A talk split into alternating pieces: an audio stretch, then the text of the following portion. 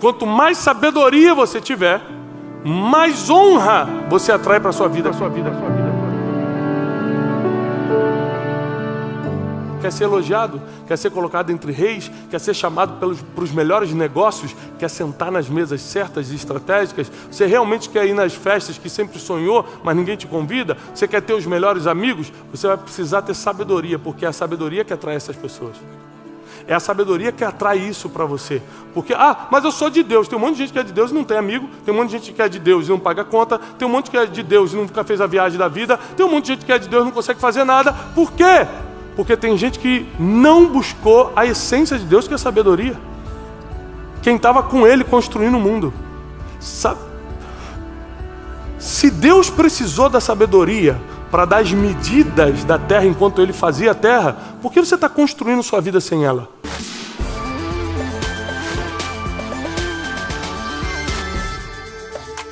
Sabedoria é algo que pode mudar a vida do ser humano. Na verdade, sabedoria é a coisa principal, diz Provérbios capítulo 4, versículo 7. Com sabedoria, você consegue desfazer os nós da vida. Ou você nunca percebeu que a vida é cheia de problemas? Quem aqui já ganhou, mas já perdeu dinheiro? Levanta a mão. Quem aqui já esteve bem no casamento, mas também já esteve muito mal? Levanta a mão. Quem aqui já teve amizades profundas, mas também foi muito traído ou traída por um amigo? Levanta a mão. Quem aqui já perdeu o senso de propósito e não sabia nem sequer o próximo passo? Você não sabia dar o próximo passo porque estava sem propósito de vida? Levanta a mão. Para todas as confusões da vida existe uma ferramenta divina chamada sabedoria. A sabedoria é a coisa principal porque ela ajusta temperamento, ela ajusta comportamento. E deixa eu te falar uma coisa: você pode ter o talento que for, você pode ter o dom mais especial que for, não importa o tamanho do seu talento, é o seu comportamento que define a mesa que você vai sentar e ficar. O talento pode te deixar aqui em cima, uma vez, o dom pode te levar para o palco, uma vez. Aquilo que você faz muito bem pode colocar o holofote sobre você uma vez, mas é o comportamento que vai definir se você vai ficar lá ou não. Muita gente sentou em mesa estratégica uma vez e nunca mais sentou ali, porque o comportamento não permitiu, e a sabedoria alinha seu comportamento. A sabedoria divina é pensar como Deus pensa, agir como Ele age. Agora, por que a gente sabe como Deus pensa, mas não faz? Porque nós temos um inimigo da sabedoria, que são as suas emoções, seu orgulho, seu passado, são inimigos da sabedoria divina. Porque você sabe que tem que alimentar quem te feriu, mas fala, ele não. E você vai recorrer à própria Bíblia para falar, agora Deus vai fazer justiça. Agora ele vai ver o que, que acontece com quem toca no ungido do Senhor. A Bíblia fala que não vai fazer nada disso. A Bíblia diz que você tem que alimentar o seu inimigo. Se o teu inimigo tiver fome, dá-lhe de comer. Se tiver sede, dá-lhe de beber. Porque assim amontoarás brasas vivas sobre a tua cabeça e serás chamado filho do Deus Altíssimo. Então, filho de Deus não é qualquer um. Filho de Deus é quem amontou a brasa sobre a sua cabeça, alimentando quem te fez mal. Então, qual, qual é o maior inimigo da, da sabedoria divina? Suas Anote isso, suas emoções são é o maior inimigo. Você sabe que tem que pedir perdão, mas falar não. Ah, eu não. Você sabe que tem que deixar para lá. Você sabe que tem que honrar pai e mãe, mas você fala: meu pai não vou honrar. Aquele bêbado fez o que fez, saiu de casa e agora eu vou honrar porque eu vou ter que dar razão para ele. A Bíblia não diz que você tem que dar razão. A Bíblia diz que você honra pai e mãe. Não diz honra pai e mãe que foi certinho, que te criou bem, que te pagou teu estudo. Não fala isso não. É pai e mãe. Nasceu, você nasceu deles, tem que honrar. Tem gente que escutou opinião de colega, mas não pegou conselho dos pais. Não pegou conselho dos pastores. E a Bíblia diz: a sabedoria habita, mora com os conselhos. Não confie em alguém que não busque conselheiros sempre. Pessoas que se movem pelos próprios sentimentos ou pelas opiniões alheias. Não fica do lado dessa pessoa, não. Vai te levar para o buraco. Você pode ver que quando a pessoa está bem casada, a solteira que que já passou por várias situações difíceis na vida, tá falando para casada assim, que vida chata, gente. Vamos para vamos pra balada sexta-feira. Vê se uma casada tá falando isso para outra. Não, uma quer lutar pelo casamento. Quem não tem é que quer destruir o teu.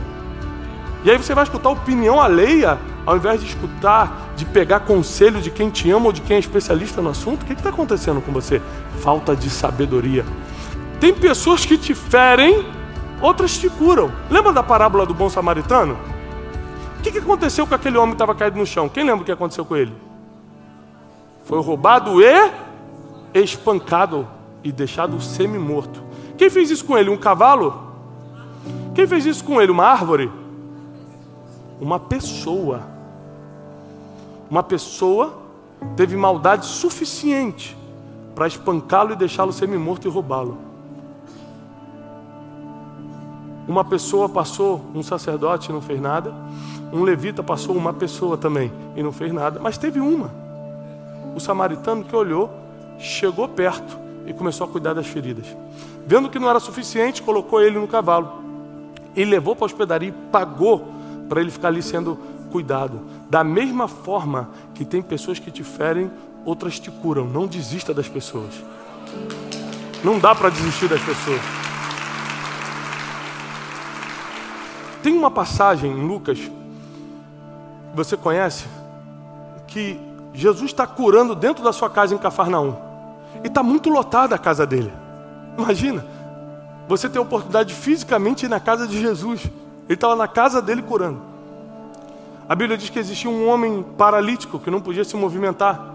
Mas quatro amigos pegaram ele e começaram a tentar levá-lo até Jesus. Percebendo que era impossível passar pela multidão, muita gente, eles começaram a subir no telhado da casa. Gente, se eu pedir para você subir o um muro, você já passa vergonha, se arranha todo, cai. Aqueles amigos subiram com um aleijado nas costas, no telhado, e desceram ele para a casa da oportunidade a casa onde o milagre podia acontecer. Mas ao mesmo tempo tinha um outro paralítico que estava no tanque de Betesda há 38 anos. E quando Jesus chegou lá, falou o seguinte: Por que você não foi curado? Senhor, quando o anjo vem e toca na água, eu não tenho ninguém para que me empurre. Em 38 anos, aquele aleijado não tinha um amigo para dar um empurrão nele. O outro tinha quatro, que subia muro, subia telhado e descia ele no meio da oportunidade. Presta atenção. Existem amigos que podem te deixar na beira do mar para morrer. Outros te colocam nas costas, te colocam de cara para o gol para você aproveitar a oportunidade. Você precisa decidir isso. Você precisa decidir isso. A Bíblia diz: um amigo afia outro amigo, está em Provérbios. Ou seja, você tem que andar com pessoas que têm mais fé do que você. Quer ver um exemplo? Quando aquele homem, aqueles amigos descem esse aleijado, a Bíblia diz assim: Jesus, vendo a fé deles, disse para o homem: Perdoados estão seus pecados. Espera aí, a fé deles, pela primeira vez na história, Jesus não vai curar alguém pela fé da pessoa que estava precisando, mas pela fé dos amigos que trouxeram ele. Se você não andar com gente que é melhor do que você, que tem mais fé do que você, você nunca vai ser desafiado para passar para o próximo nível. Você sempre vai descer para o nível da pessoa. Ah, eu estou triste também, estou. Eu estou quebrado financeiramente, então vamos junto. Você sempre vai descendo em vez de subir, porque são pessoas que te levam lá para cima. São pessoas que te mostram o caminho da oportunidade. Quando você está paralisado emocionalmente, financeiramente, você não consegue avançar em nada, são pessoas que te botam nas costas e te levam para um novo tempo. O mundo ideal as pessoas mandam, amam umas às outras. As pessoas perdoam 70 vezes 7 no mundo ideal. As pessoas não julgam para não serem julgadas. Mas no mundo real, o teu melhor amigo pode esfaquear pelas costas, o teu familiar está fofocando teu nome no Natal. Quem jamais deveria te abandonar, quem deveria te proteger e te guardar, te abandona quando você mais precisa. Então a gente precisa de sabedoria para lutar nesse mundo real que a gente vive, sem perder a esperança no mundo ideal. Tem gente que cria conflito no trânsito, tem gente que cria confusão em casa, tem gente que não está falando com um monte de gente. Não estou falando com meu primo, abusado. Não estou falando com meu professor, é, autoritário. Não estou falando. Está brigando com todo mundo. O sábio não entra em conflito. Se alguém toma a capa do sábio, ele oferece a túnica também. Ele não entra em conflito, porque ele sabe o preço que paga. Às vezes você entra numa briga na justiça porque está raivosinho, você pode até ganhar no papel, mas foram 10 anos de inferno emocional. Será que você ganhou mesmo?